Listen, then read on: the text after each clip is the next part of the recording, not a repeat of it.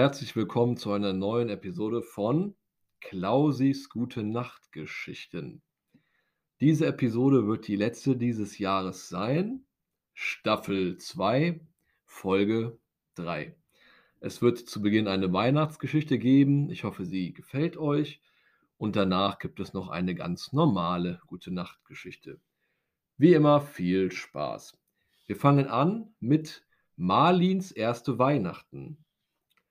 Sobald die Dämmerung einsetzte, machte sich Waschbär Marlin jeden Tag auf den Weg durch die Straßen der Stadt.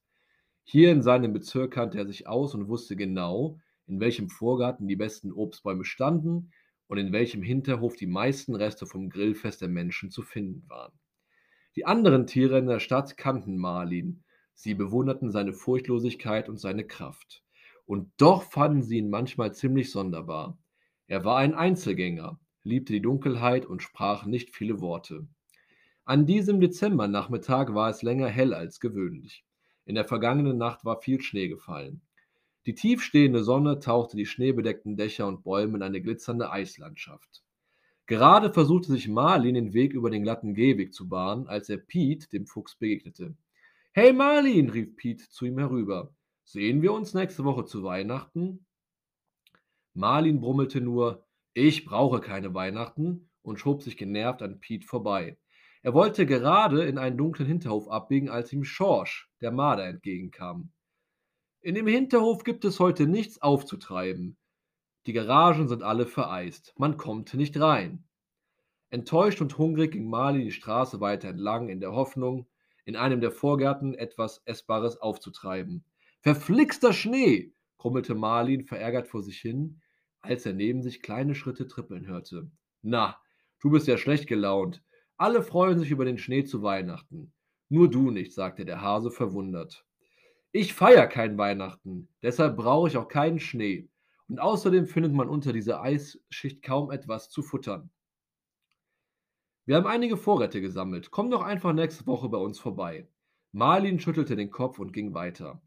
Als er an einem alten Gartenhaus vorbeikam, blieb, als er, an einem äh, als er an einem alten Gartenhaus vorbeikam, blieb er ruckartig stehen. Ein köstlicher Geruch breitete sich aus. Marlins Magen begann prompt zu knurren. Ah, jetzt bloß nicht schwach werden, dachte er sich. In diesem Moment kam auch schon die Igelmutter mit ihren zwei kleinen Kindern aus dem alten Holzhäuschen geflitzt. Huch, Marlin, was machst du denn hier vor unserem Haus? Möchtest du hereinkommen? Wir haben gerade frische Plätzchen gebacken. Im selben Moment huschte die Igelmutter wieder hinein und kam kurz darauf mit einer duftenden Keksdose zurück. Die Kekse waren noch warm und Marlin konnte einfach nicht widerstehen. Ah, na gut, einen probiere ich, aber nur, damit ihr endlich Ruhe gibt, brummelte er und griff zu. Boah, das sind die besten Kekse, die ich je gegessen habe, dachte er und wirkte plötzlich gar nicht mehr so schlecht gelaunt wie zuvor. Gemeinsam gingen sie noch ein paar Schritte weiter, bis die Igelfamilie in einem alten Schuppen anhielt. Wir besuchen jetzt die Mäuse und bringen ihnen die restlichen Kekse vorbei. Möchtest du vielleicht mitkommen? Marlin ließ sich von den fröhlichen Igeln überreden und folgte ihnen ebenfalls in den alten Fahrradschuppen. Hinter den Holzwänden war es wohlig warm und windgeschützt. Er beobachtete neugierig, wie einige der Mäusekinder gerade damit beschäftigt waren, bunten Weihnachtsschmuck aus Vogelbeeren und Eicheln zu basteln um sie dann an kleinen Zweigen in einer Vase zu befestigen. Zwei weitere Mäusekinder summten fröhliche Lieder und strickten warme Mützen und Handschuhe. Ihr habt es hier aber richtig gemütlich, rutschte es Marlin aus Versehen heraus. Zur Verwunderung der Mäuse und Igel verabschiedete er sich, daraufhin ganz eilig und machte sich wieder auf den Heimweg. Plötzlich fiel ihm auf, dass aus allen kleinen Schlitzen und Löchern warmes Licht und köstliche Gerüche strömten. Sind denn alle nur noch mit Weihnachten beschäftigt? fragte sich Marlin. Diesmal klang es nicht mehr grummelig, sondern etwas traurig. Marlins Schlafplatz befand sich in einer dunklen Garage im Hinterhof einer Autowerkstatt. Hier war er ganz allein und hatte seine Ruhe. Nur der Marder Schorsch und ein paar streunende Katzen trauten sich hierher. Als er sich umsah und so gar nichts Weihnachtliches entdeckte, nahm er sich ganz fest vor, die nächste Woche einfach zu verschlafen. Und wenn er aufwachen würde, wäre Weihnachten und der ganze Trubel um das Fest schon längst vorbei. Marlin schaffte es tatsächlich einige Tage tief und fest zu schlafen. Er bemerkte dabei gar nicht, dass sich die anderen Tiere in der Zwischenzeit Sorgen um ihn machten. Jedes Mal, wenn sie an der alten Autowerkstatt vorbeiliefen, war kein Licht zu sehen. Sie trafen ihn auch nicht auf seinen täglichen Streifzügen in der Dämmerung und hörten auch nicht das Klappern und Scheppern der Mülltonnen, die Marlin gerne abends nach etwas Essbarem durchsuchte. Komm, wir gehen jetzt mal herein und sehen nach ihm, sagte Schorsch zu Pete. Die zwei waren schließlich die einzigen Tiere, die sich wirklich in die dunklen Garagen trauten. Die anderen Bewohner des Bezirks bewunderten den Mut der beiden und drückten ihnen die Daumen. Sie hofften insgeheim, dass Marlin wohl auf ist und sie alle gemeinsam Weihnachten feiern können. Nach einer gefühlten Ewigkeit sahen sie endlich drei Schatten aus dem nur schwach beleuchteten Hinterhof auf sie zukommen. Marlin, rief die Mäusefamilie ganz aufgeregt. Wir haben uns ja solche Sorgen gemacht. Sieh nur durch die vielen Fenster, wie gemütlich es sich die anderen gemacht haben. Noch ganz verschlafen murmelte Marlin: Oh, ist ja gut. Ich bin ja jetzt da. Im Nu wuselten alle Tiere fröhlich um ihn herum und weihten ihn in ihre Planungen für das bevorstehende Weihnachtsfest ein. Wir besorgen einen Tannenbaum, sagten Piet und Schorsch. Die Igelfamilie erklärte sich für das Festtagsessen zuständig und der Dachs wollte sich um etwas festliche Musik kümmern. Jetzt fehlt nur noch etwas Beleuchtung, ergänzten die Mäuse und zeigten auf ein schönes Schaufenster an der Straße. Darin zu sehen waren allerhand schöne Weihnachtsartikel und eine funkelnde Lichterkette. Das sollte wohl das kleinste Problem sein, schmunzelte Marlin. Aber wo können wir wohl am besten feiern? fragten die Mäuse. Naja, am meisten Platz hätten wir wohl in meiner Garage, brummelte Marlin. Die anderen Tiere schauten sich überrascht an und riefen alle gleichzeitig abgemacht. Wir sehen uns morgen zum Schmücken. Marlin machte sich noch am selben Abend auf den Weg zum Schrottplatz, auf dem er früher allerhand solcher Lichterketten gesehen hatte. Er suchte sich die schönste aus, probierte sie in seiner Garage in der, Autowerk in der, Autowerkstatt, in der Autowerkstatt aus und plötzlich machte sich so etwas wie Vorfreude in ihm breit. Am nächsten Morgen holte er gut gelaunt den Besen hervor und fegte fröhlich durch die Garage. Kurz darauf kamen auch schon die ersten Gäste und brachten Mandarinen und Äpfel, Gewürze, Brot und allerhand Weihnachtsschmuck mit. Auch Piet und Schorsch waren jetzt da und hatten einen buschigen Tannenbaum dabei. Jetzt fehlt nur noch die Lichterkette, riefen alle im Chor. Stolz zeigte Marlin die bunten Glühlämpchen und begann etwas unbeholfen damit, sie am Tannenbaum zu befestigen. Ach, Marlin, die Lichterkette gehört auf den Tannenbaum und nicht um dich. Nicht um dich. Die Mäusekinder konnten gar nicht mehr aufhören zu kichern und hüpften um den Waschbären herum. Das war die erste Geschichte, Marlins erste Weihnachten. Und jetzt kommen wir zu der zweiten Geschichte. Auch ein Regentag kann schön sein. Anne und Bastian haben sich schon so darauf gefreut, mit Papa zelten zu fahren. Doch als sie gegen Mittag aufbrechen wollen, regnet es in Strömen. Der ganze Himmel ist grau. Oh weh, sagt Papa, da fällt unser Ausflug wohl ins Wasser. Anne ist so enttäuscht, dass sie fast weint. Sie war noch nie zelten. Und sie haben extra für den Ausflug ein neues Zelt gekauft, in das drei Personen reinpassen. Oder vier Personen, wenn man ganz eng zusammenrückt. Auch Bastian macht ein langes Gesicht.